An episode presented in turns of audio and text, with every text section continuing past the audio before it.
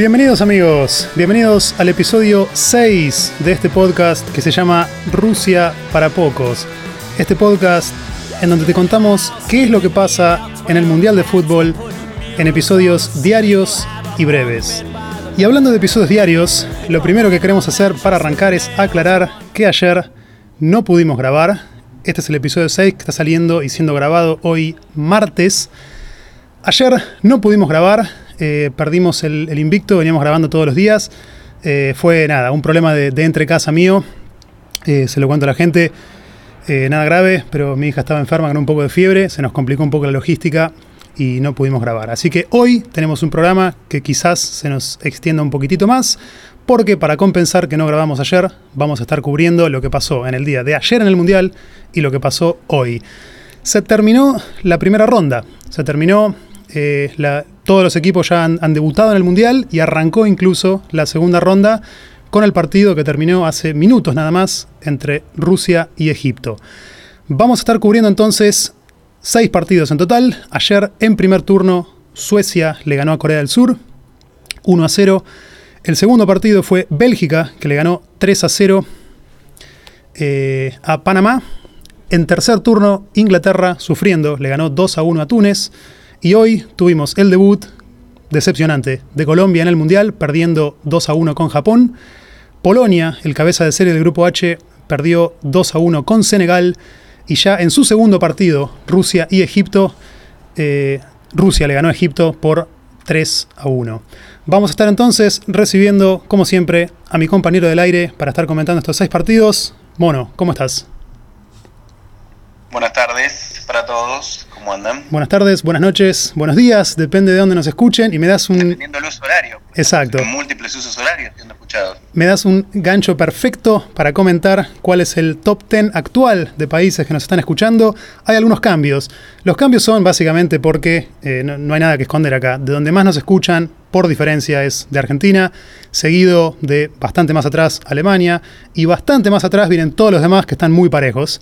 Eh, nos escuchan desde Rusia, España, Vietnam, Francia, Estados Unidos, Holanda, Chile, Perú y México. Ese es el top 10.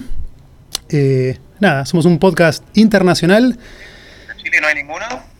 De Chile sí, sí, Chile está eh, puesto, puesto 9. Qué ironía, ¿no? ¿Cómo? Qué ironía, ¿no? Sí, nos escuchan desde Chile. Eh, tengo, no sé, me, imagino, no me consta quién es exactamente que nos escucha desde Chile, eh, pero tengo, tengo algún amigo viviendo ahí.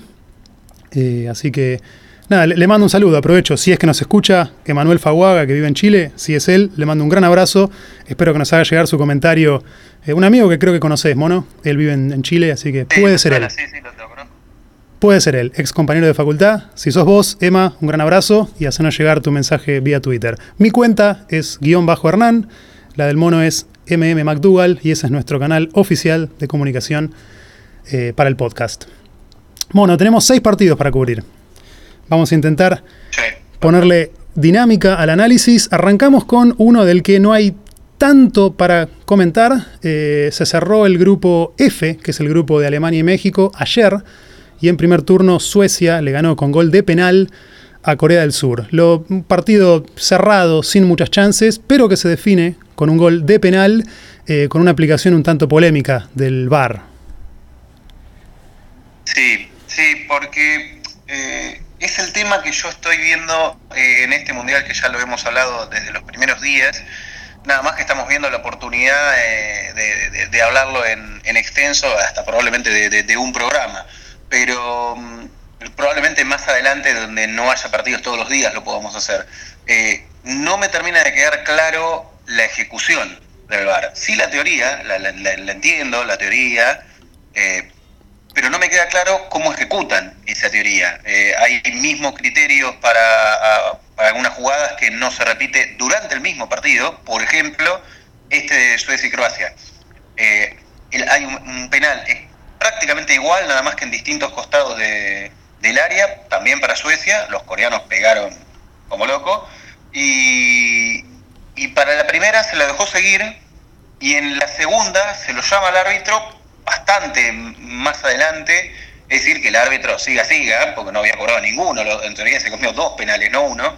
Eh, pero es esta situación rara que, te da el VAR que no te termina de quedar claro si es el árbitro el que está dirigiendo, ayudado o auxiliado por el VAR, o es el VAR con un, árbitro testaferro eh, que pone la cara y el nombre en la cancha, porque eh, se, da una situación rara en algunos partidos. Sí, sí, exacto. Sí, la teoría es, a ver, lo, lo que está claro acá es que no son los equipos, ni los capitanes, ni los técnicos quienes piden que se use el VAR, es una decisión del árbitro. Pero el árbitro, claro, está en contacto con los asistentes de video eh, y, obviamente existe sí una discusión entre los jugadores y el árbitro en jugadas que son polémicas donde los jugadores reclaman justamente que se use el VAR, es como correr la discusión a otro lado. Eh, en principio es una decisión del árbitro usarlo o no, es una herramienta donde podría apoyarse, pero creo que, como todo, requiere quizá un tiempo de, aprendizaje. Em, y bueno, en situaciones como estas quedan un tanto expuestos porque sí, eh, ya Corea estaba atacando después de que no había cobrado el penal y se vuelve atrás después de bastante tiempo. Al área, mano a mano, los coreanos estaban entrando al área mano a mano y corta el árbitro para volver atrás porque lo habían llamado. Claro, claro. Sí, sí, y se, se interrumpe el juego de una forma muy antinatural, ¿no? Sí, e, ese yo creo que es el, tema, pero, pero independientemente de, la demora, que, es lo grave, eh, no, no, me termina de quedar claro tampoco el criterio. Eh, hay jugadas en las que, por, por ejemplo, eh, el partido que en el partido siguiente que vamos a analizar ahora, que es el de, el de Bélgica, hay un patadón, una plancha más que un patadón de De Bruyne, al estilo Nacho Fernández en el, en el clásico con Boca, que era roja directa una clara roja directa, fue una patada al pecho al estilo de Ion en la final del 2010. Y le, o sea, el árbitro lo ve, le saca amarilla, pero ahí es donde yo tengo la duda, si el VAR no puede llamar para un error grosero, que sería una patada en el pecho a un rival. Pero bueno. Claro. Sí, el criterio dice que el VAR se puede usar para decidir en cuatro tipos de situaciones. Se puede usar para decidir sobre penal, para decidir sobre expulsión, sobre... ¿Cómo sería este caso? Claro, identidad de un jugador, o sea, si hay un tumulto y no está claro quién le pegó a quién, se puede usar para ver quién fue el que, el que hizo algo. Claro, una, piña, esas cosas que se dan cuando, Exacto, para... los equipos brasileños quedan eliminados y entra el arquero suplente con una patada voladora por ahí. Exacto, ese tipo de cosas, bueno, se puede usar para ver identidad y para definir si es gol o no gol, o sea, si una pelota cruza la línea o no la cruza. Eh, son esas cuatro situaciones, o sea, gol, penal, expulsión o identidad. La de, la, pelota está funcionando bien. Lo de la pelota sí, eh, porque aparte es, una situación en donde es como inmediato pedir. Yo creo que eso es algo que para el árbitro es fácil de manejar porque vos tenés un tiro que no está claro si entró o no eh, y nada, lo pedís y listo se sigue jugando o el que hizo el gol festeja el gol. No puede salir mal, parado nunca como árbitro. Pero con el penal, eh, el árbitro tiene que decidir más rápido. Y, en este caso ves como un árbitro decide no cobrarlo, con lo cual su decisión fue que no era penal en cierta forma. Y no sé, 20 segundos después, no sé cuánto pasa, vuelven atrás para, para patear el penal. a mí me da la impresión que el VAR les viene, les viene al pelo a la FIFA para esas designaciones de árbitros en los mundiales, que por lo general se dan en los mundiales, nada, más, que te tienen que aparecer árbitros de, todos los continentes, de, la mayoría de las federaciones, y te aparece un árbitro malayo, viste, que en su vida tuvo una liga competitiva, y entonces el VAR lo, lo lleva. Sí, sí, a mí eh, en general, digamos, no, me parece mal que se empiece a usar un poco la tecnología como herramienta de apoyo para, por lo menos para decidir en situaciones que son críticas, ¿no? Decidir sobre gol, sobre expulsión, sobre identidad, me parece bien, eh, pero lo que hace tan entretenido al fútbol comparado con otros deportes es justamente ese factor de imprevisibilidad y de error humano, que, es lo que le da ¿no? ese condimento que hace que no siempre gane el mejor eh, y, eso hace que un partido sea entretenido, que no se esté cortando permanentemente. Y además, los goles, eh, no sé qué si te parece a vos, a mí me da la impresión que los goles quedaron en suspenso ahora. Hay como una especie de medida cautelar para cada gol que el árbitro decide si levanta o no y los jugadores, fíjate, no saben si, festejar, si salen corriendo, si se quedan reclamándole al árbitro. Eh, sí, se dieron... por ejemplo, las, las revisas al VAR, que son clarísimamente lícitas, no hay nada que revisar. Y, lo cortan igual, ¿viste? Y, te hacen ese gesto y, todo el estadio queda como enmudecido viendo a ver qué pasa. Sí, sí, es cierto, arruina un poco el festejo. Eh, se dio, a ver, estoy pensando que eh, Francia metió un gol que lo terminan cobrando a instancias del VAR, que era un poco dudoso. El gol de Francia de penal fue, fue un espanto. Ahí usaron el VAR espantosamente. Sí, no, y el segundo, el que es un gol medio en contra, que rebota, eh, ese pica atrás de la línea y sale. ahí usan el VAR también y queda el festejo un poco en suspenso. En ese, caso, en ese caso funcionó bien, porque la pelota había picado como medio metro adentro pero por el efecto salió rápido para afuera. Y yo creo que un árbitro a ojo humano se lo hubiese comido. Sí. Hoy en el partido de eh, Colombia-Japón no nos adelantamos, pero también eh, quiero decir que el, gol de Quinteros también, el arquero la saca de adentro, era claramente gol. Y, frena el festejo para, para revisarlo. medio metro adentro. Sí. Así que bueno, eh, nada, sí, queda por ahí eh, un tema que podemos extendernos un poco más cuando tengamos un poco más de tiempo, pero sí, no queda del todo claro cuál es el criterio, hasta eh, cuánto tiempo puede pasar hasta que intervienen los asistentes de video, si es que ellos pueden tomar la decisión de, usar el video para verificar algo, o si queda enteramente en manos del árbitro, como uno esperaba que fuese. teniendo en cuenta la premisa que llega, con la que llega, es llegó de la mano de eh, el, argumento de eliminamos las polémicas. Con esto se acabaron las polémicas. En realidad no, no, no eliminaron las polémicas, las, las mutaron nada más, las cambiaron. Cambió el tipo de polémica, pero las polémicas siguen estando. Sí, sí, hay quizás menos, pero entiendo, sí, la discusión se mueve a ver eh, cuándo se puede aplicar y cuándo no. En fin. Suecia le ganó 1 a 0 a Corea del Sur. Suecia entonces es líder del grupo F junto con México. Sorpresa, ¿no? Algo que nunca hubiésemos esperado. Eh, Alemania y Corea del Sur con 0 puntos.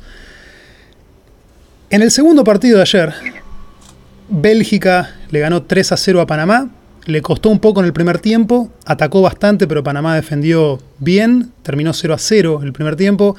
Y en el segundo tiempo, ya de arranque, Bélgica mete el primer gol y ahí se le abre el partido. Y creo que podemos decir... Sí, eh, eh, exacto. Eh, era lo que uno esperaba y justamente podemos decir, habiendo visto ya a todos los equipos jugar un partido, que de los equipos que uno pondría en el lote de candidatos, Bélgica fue el que mejor parado salió, fue junto con España, diría yo, aunque a España le faltó por ahí el resultado, fue el equipo que hizo lo que se esperaba, que ratificó sus credenciales de candidato, un candidato quizá no en el top 3 a priori, pero en el lote 2 de candidatos. Eh, y se lo vio bien, jugó bien. Sí, pero eh, arriba, arriba del lote 2. Sí, sí, sí, sí, no, un muy buen equipo y, se lo vio bien ayer. O sea, aún en el primer tiempo sin meter goles fue mucho más que Panamá, se lo vio bien parado. Panamá nunca lo inquietó y después cuando se le abrió el partido eh, lo demolió. Sí, es un buen ejemplo eh, para todos aquellos que han visto jugar a Bélgica, es un buen ejemplo de lo que le gustaría, y digo le gustaría, eh, hacer a San Paoli con la Argentina, que hasta ahora no, no pudo. Porque juega con tres, juega con dos carrileros que son volantes ofensivos, pero sobre todo el mediocampo juega con un volante de marca que es Witzel, sí. pero el otro volante, el otro doble cinco, entre comillas, es De Bruyne. Es De Bruyne, exacto. Que sería el, el Lo Que pisa en todas, en todas las jugadas, pisa al área. Exacto, sí, patea de afuera.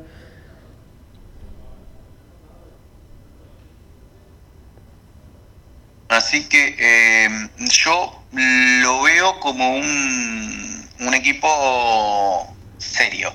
Hay que ver, hay que ver cuando vaya avanzando el mundial. Eh, está en el, en el lado, si todo sale normalmente, eh, va a estar del lado de, del cruce de Brasil. Sí. Así que hay que ver. Pero mm, si lo pensás, eh, desde el año 74, del Mundial del 74, siempre hubo un equipo, un buen equipo, independientemente de que no, no, no hayan ganado mundiales. Pero siempre hay un buen equipo de Países Bajos. Desde el año 74 en adelante. Sí, sí Bélgica que ya, eh, bueno, ha tenido muy buenos equipos antes también, pero esta generación ya en el Mundial pasado perfilaba como un candidato. Eh, no hizo un mal Mundial, le tocó una zona relativamente fácil, Argentina le ganó eh, sin pasarlo por arriba, le ganó con, siendo un poco mejor. Eh, y ahora sí, perfila quizás la misma base, un poco más madura. y perfila como un equipo que puede llegar lejos. Sí, sí, sí, sí yo le tengo bueno, siguiendo. Lo veo, lo, veo, mucho más sólido. Siguiendo con ese grupo, eh, el otro equipo que le puede hacer un poco de fuerza a Bélgica en ese grupo es Inglaterra. Inglaterra, un equipo que en la historia moderna de los mundiales directamente ha cosechado muchas más frustraciones que, triunfos, que alegrías. Em, ayer. Es el huracán, es el huracán de los grandes. Sí. Llamarlo, llamarlo, de alguna manera. Sí, sí, exacto. Sí, me gusta la definición. Inglaterra, un caso raro, ¿no? Porque no, es un caso raro Inglaterra, porque es un país donde, obviamente, eh, aman el fútbol, el fútbol es el deporte principal. Tiene la mejor liga del mundo, en mi opinión, por lo menos la más competitiva, sin ninguna duda, la que más dinero genera, la que más se mira por televisión, el paquete es fantástico, hay seis equipos que cualquiera le puede ganar a cualquiera, algo que no pasa en ninguna otra liga europea y casi ni del mundo, diría. Pero la selección inglesa, o sea, los mejores que juegan en Inglaterra, en la Liga de Inglaterra, son extranjeros, y la selección inglesa es un rejunte de suplentes de los mejores equipos de Inglaterra o jugadores que son titulares en equipos de mitad de tabla de la Premier League. Un caso raro con, dos excepciones, Harry Kane y Henderson del Liverpool, pero el resto eh, no hay grandes estrellas. Sí, o el, puntero del Manchester City que, juega a veces también, pero... Starridge. Pero está ahí. Claro, eh, que ya viene de jugar de Liverpool y de Manchester City, es decir, jugó en dos equipos grandes. Pero Ed Harrigan es lo más parecido a Palermo eh, que se ha visto en los mundiales. sí, sí, puede ser, puede ser. Tiene más, técnica que Palermo, un jugador más, más hábil que Palermo. Tiene un tarro, tiene un tarro increíble. Sí. Ayer metió los dos goles, Inglaterra sufrió muchísimo. Eh, arrancó, parecía que se lo iba a llevar puesto a Túnez, un equipo muy débil, Túnez. Eh, mete el gol a los 15 minutos Inglaterra y después empieza a desinflar, Túnez le empata y parecía que terminaba en empate y sobre la hora Harry Kane mete su segundo gol, terminan ganando 2 a 1. No, más que sobre la hora en tiempo de descuento. Tiempo de descuento. Segundo minuto de descuento. Sí, sí, ya viene al final del partido. No, no, termino de entender, no termino de entender qué es lo que hace el arquero suplente, porque recordemos que se lesiona el arquero titular. Eh, no termino de entender qué es lo que hace el arquero suplente en esta jugada. O que no movió ni el brazo. No, no, no, se quedó petrificado. Así que bueno, eso eso fue lo de Inglaterra. Vamos vamos a ver, me, decepcionó un poco. Yo lo esperaba como mucho más, con mucha más. También es muy joven, pero yo lo esperaba con mucha más más dinámica, qué sé yo. Eh, Túnez es un equipo flojísimo, eh, otro que Arabia Saudita. Eh, pero bueno, eh, pasemos al día de hoy, que, hoy pasó un poco lo más, hoy fue, jugoso. Hoy, hoy, si algo se confirmó, es que este es el Mundial Quema Prodes, donde básicamente todo lo que uno apuesta por sentido común no sale. Yo, yo creo que pegué el partido de Bélgica y fue lo único que, acerté. Hay que hacer la lógica inversa. Exacto. Hoy en primer turno Colombia-Japón. Eh, bueno, un partido también se desvirtúa bien desde el arranque, ¿no? Con que Carlos Sánchez haciendo un penal. Sí, eh, puede ser, yo creo que debe ser el peor inicio de un equipo en la historia de la Copa Mundial. Sí, sí, es inentendible. Yo, o sea, a ver, ese penal, para, no sé si alguien no lo vio, minuto 2, minuto 3 de partido, un error en defensa de Colombia. No, eh, sí, entre el 2 y el 3, entre el segundo minuto y el tercero, entre todo lo, lo que se cobró eso, pero no más de dos minutos y medio. Sí, sí. Avanza Japón, error defensivo de Colombia, queda un delantero de Japón mano a mano, patea, tapa Ospina el arquero, el rebote le queda a otro japonés con el arco casi libre, patea lo que iba a ser gol y Carlos Sánchez la tapa con la mano eh, adentro del área, o sea que en minuto 3 fue penal con expulsión y gol de Japón, así que arranca 1 a 0 Japón arriba, Colombia ya con 10 todo el partido. Se tuvo que gastar dos cambios. No, eh, nefasto. La verdad, un, desastre y yo no entiendo, o sea, a ver, uno puede decir, no, es el reflejo de poner la mano para parar la pelota.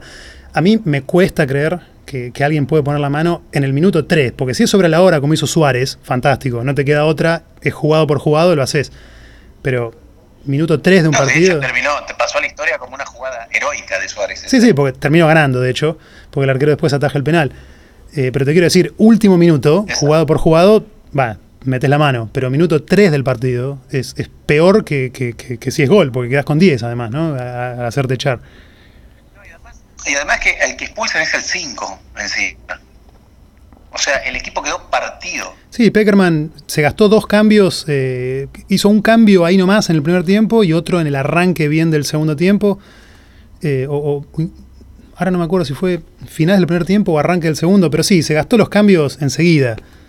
Y el equipo después terminó fundido. bueno, ahí tenés, otro tema, ahí tenemos otro tema que es los cambios de Peckerman. Peckerman y el karma de, los cambios mal hechos. Hoy, hoy nos mensajeamos por ese tema, eh, sí, da, da para tocarlo. Eh, Quintero hoy, el mejor jugador de la cancha de Colombia, un jugador que viene andando muy bien en River, mete el gol de tiro libre, Colombia estaba en ese momento empujando un poco, es cierto, se estaba quedando en lo físico porque venía de arrastrarse todo el partido con 10 hombres, pero Peckerman saca a Quintero, eh, un cambio medio extraño, ¿no? Hizo un poco de ruido. Sí, pero además es un, es un cambio extraño porque a, James no lo, no lo pone de titular porque supuestamente tenía una sobrecarga muscular. Sí. Entonces lo pone para jugar con uno menos. Y saca al más joven del plantel, porque creo que Quintero, si no tiene, si tiene 20 años, creo que es mucho, ¿o no? Sí, 20, 21, es muy joven. Bueno, y era el mejor de la cancha. Sí. Los pases que pone Quintero, eh, yo creo desde Riquelme que no veo un jugador con, con esa claridad para, para, poner un, para ver toda la cancha en forma periférica y poner un pase desde cualquier sector. Un pase que duela entre líneas, no estoy hablando, no, no un pase al estilo Biglia, Mascherano. Sí, es un, un gran activo que tiene River ahí, esperemos que, que se valorice durante el Mundial. Eh, sí, un gran jugador. Sí, pero no, no es de River está préstamo, tiene un porcentaje muy muy chico River, creo que es un 30% que tiene, es decir que si no lo compra rápido, ahí me parece que, se, le, se, lo van a sacar. Bueno, alguna diferencia con el 30% puede ser, eh, nada. Eh, sí, la imagen de ver a Peckerman sacando a Quintero nos hizo acordar un poquito, nos escribimos en ese momento, vos y yo, Mono, a Peckerman sacando a Riquelme en el partido con Alemania, ¿no? haciendo entrar a, Cruz. un cambio que, que nos duele. Sí, sí, en la retina hasta el día de hoy.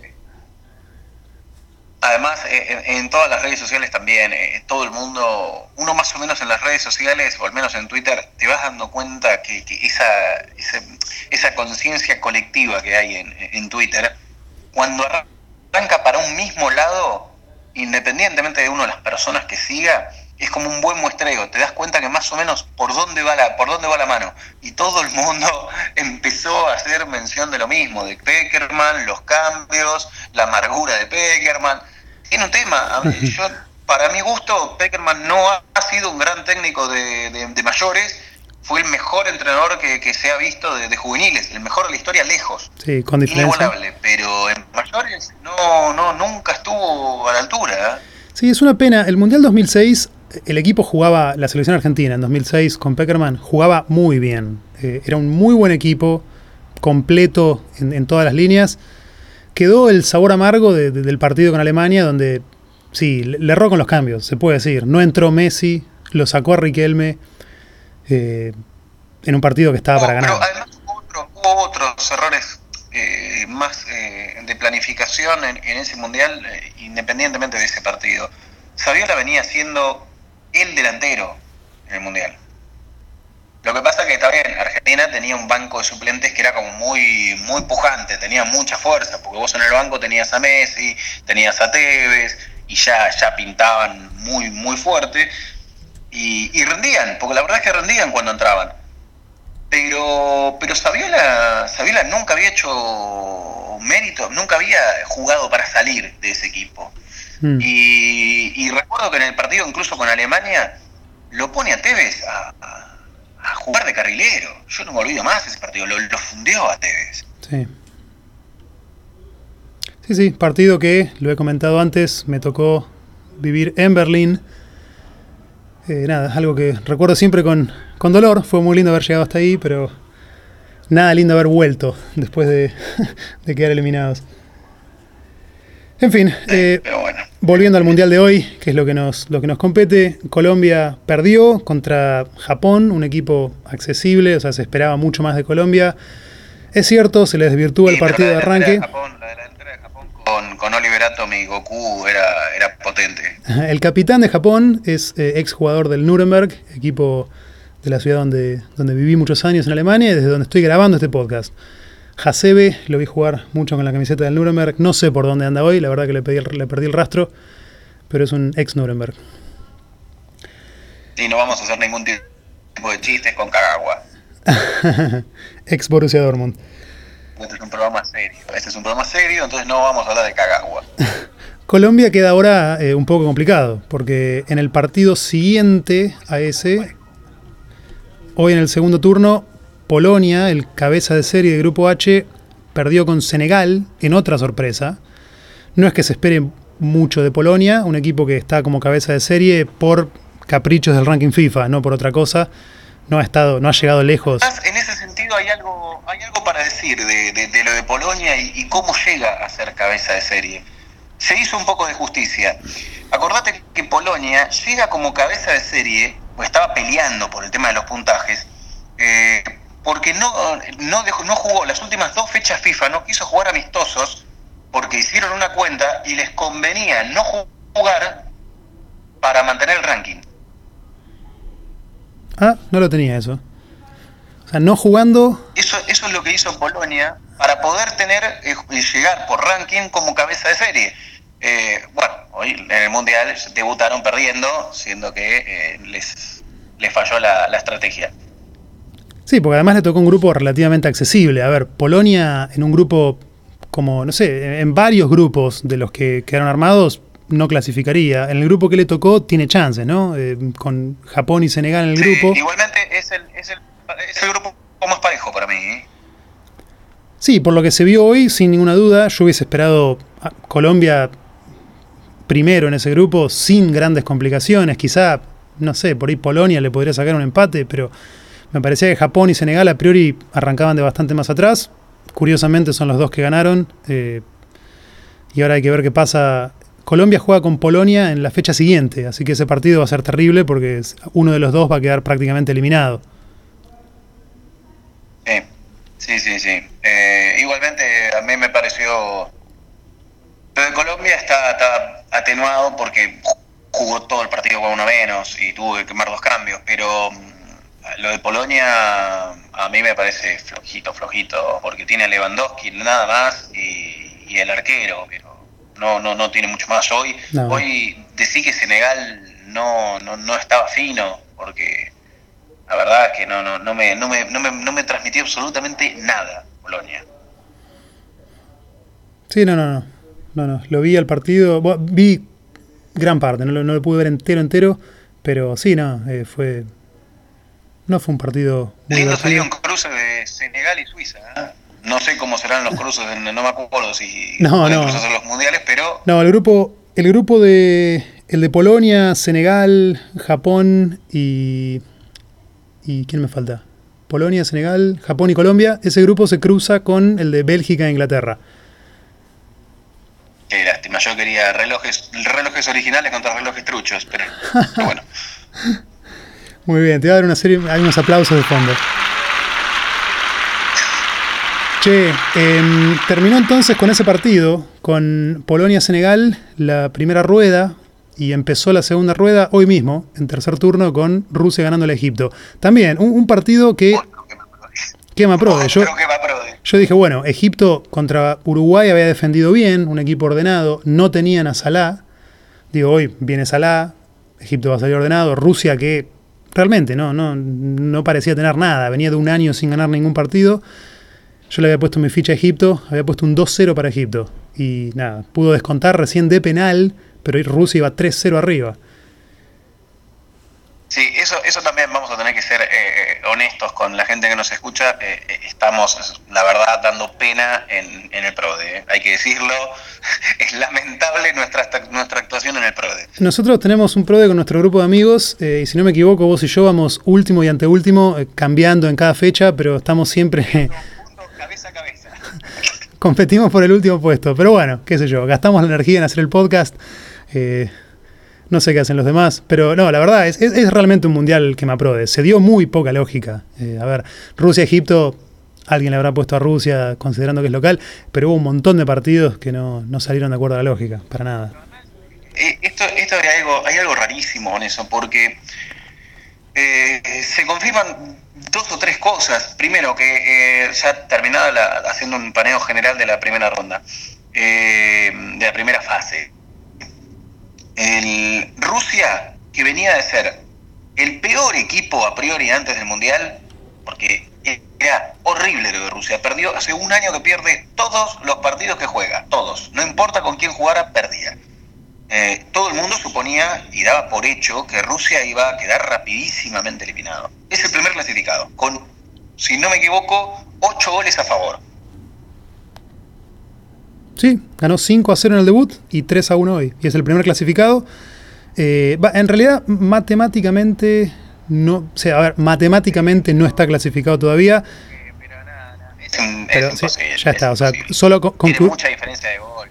Con que Uruguay le saque un empate a Arabia Saudita mañana, ya queda Rusia clasificado y Egipto eliminado.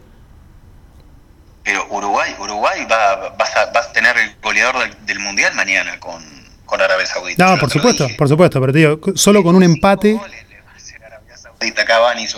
Sí. Eh, sí, no, estoy de acuerdo. Pero ya te digo, solo con un empate alcanza para que Rusia ya esté, sí, matemáticamente clasificado y Egipto eliminado. Mm, segunda conclusión, eh, a los equipos sudamericanos les está costando.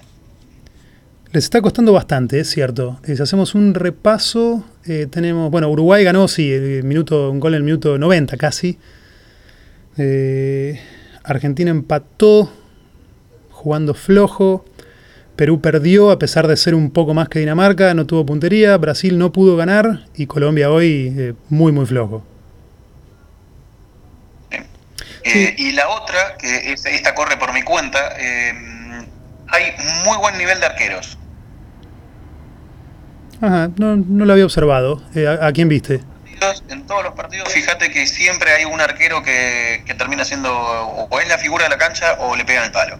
Sí, bueno, Schmeichel fue, creo, hasta ahora el, que más se destacó. El partido de Perú-Dinamarca tapó varias buenas. Eh, de Gea no anduvo bien. bueno, justamente no, no, era, el caso. Eh, pero el de Suiza tuvo algunas contra Brasil. estoy viendo buenos, buenos niveles de, arqueros. Bueno. El arquero de Suiza, hablando ya que vamos, ya que mencionaste el arquero de Suiza, hoy hice la buena acción del día y le mandé a mi tía una foto del arquero de Suiza, que me lo agradeció toda la tarde. ¿Vos a cuál de tus tías le mandarías una foto del arquero de Suiza? Eh, y se lo, a ver, por el perfil, y se lo mando a, a Silvia. Tuvo, eh, a ver, hablando de, la repercusión de estos jugadores, eh, el arquero de Suiza y el, si no me equivoco, es el 19 de Islandia. Uno rubio con rodete, que ah, hay una foto. Sí, sí, ahí en una pileta marcando abdominales. Eh, nada, eh, qué yo, el, público femenino también participa del mundial, es lo lindo de esto, donde todo se, exacerba por un mes. Lo lindo, linda es la decepción que se pegaron cuando empezaron a aparecer las fotos abrazado a un compañero de concentración en la cama, ¿no? En boxer, pero bien. Era, estaba, más cantado eso que... Bueno, tenemos, eh, a ver, no sé si. No, tenemos 34 minutos de grabación casi. Tenemos un par de cosas para decir de Argentina. Eh, no sé si. Sí, vamos adelante, vamos adelante. Comentemos rápidamente eh, cómo se perfila Argentina para formar en el partido contra Croacia. Un tema que, te digo, solo digamos la formación, vamos a estar discutiéndolo un poco más en detalle mañana, porque si no se nos va a hacer larguísimo, daría para un programa entero eso. Pero San Paolo estuvo probando, si no me equivoco, tanto hoy como ayer, o sea, los últimos dos días, con un esquema que ya está casi confirmado. Y es un poco raro. Sí, es raro, es raro sobre todo por... Bueno, sí, es todo raro. La verdad estamos en manos de un magnético, hay que decirlo. Eh, la defensa no me cierra por ningún lado a mí.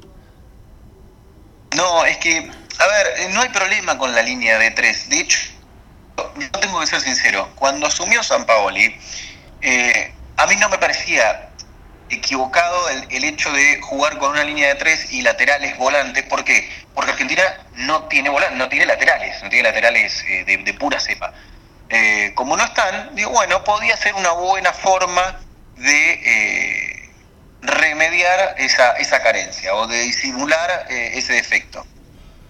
La realidad es que no, no, no funcionó no salió y Argentina era un colador por todos lados cada vez que lo atacaban y no, no cubría la, no cubría el ancho de la cancha, no hacían bien los relevos, no, le pifiaban en los jugadores que tenían que ser de libro.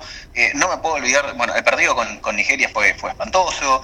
Eh, el partido, bueno, Macherano ese día creo que jugó, no jugó ni siquiera de libro, jugó de dos, pero creo que jugó dos puntos, salió en todas las fotos de los cuatro goles nigerianos. El partido con Venezuela por eliminatoria, que también Ah, jugó por línea de tres, fue horrible, Un horrible, porque pusieron a Facio eh, de, de libero, que es un tipo que, que mide dos metros y, y debe pesar 95 kilos, 85 kilos, 90 kilos, es pesado. No puede ser ese tipo el libero para correr 40 metros eh, con un equipo presionando. Eh, son todas esas, esas incongruencias que, que- que no, no, no te cierran porque ya es- he sabido que no funcionó. Entonces, si ensayaste con una línea de 4 durante 30, 35 días Claro. y to- todos los últimos partidos, y en la primera de cambio metes una línea de 3 que no ensayaste, Sí, que con- no entrenaste, eh, que le diste dos días de entrenamiento, sí, y en un partido donde te estás jugando bastante contra el rival más jodido del grupo. Eh, bueno, eso, además, eh, contra el, equipo con, a priori donde vos mirabas el fixture y decías, y este es el partido más bravo que vamos a tener. Eh, ni habla- y todavía me reservo el hecho de, de ir caso por caso de los nombres, porque por ejemplo, eh, el tema de que esté entrando Enzo Pérez, como dicen, casi como una fija, Sí, cuando no estaba en la lista. eh, a mí me demuestra, no, no, no tengo nada en contra de, de- de Enzo Pérez, pero me demuestra de que el técnico está totalmente perdido. No tiene Mm. ni idea para dónde arrancar, porque era un tipo que era el número 24 o 25, que no convocó, que hace 15 días que no se entrenaba, Y ahora va- llega va a ser y es la primera alternativa. Sí. Y quiere pelearle en medio campo a Rakitic y Modric con dos tipos que entre los dos suman 70 años, Mascherano y Enzo Pérez. Sí.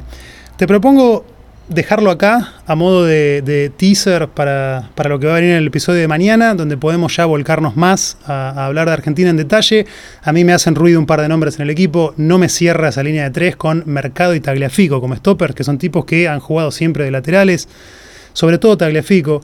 Eh, lo de Enzo Le Pérez. falta, le falta altura más que oficio, le falta altura.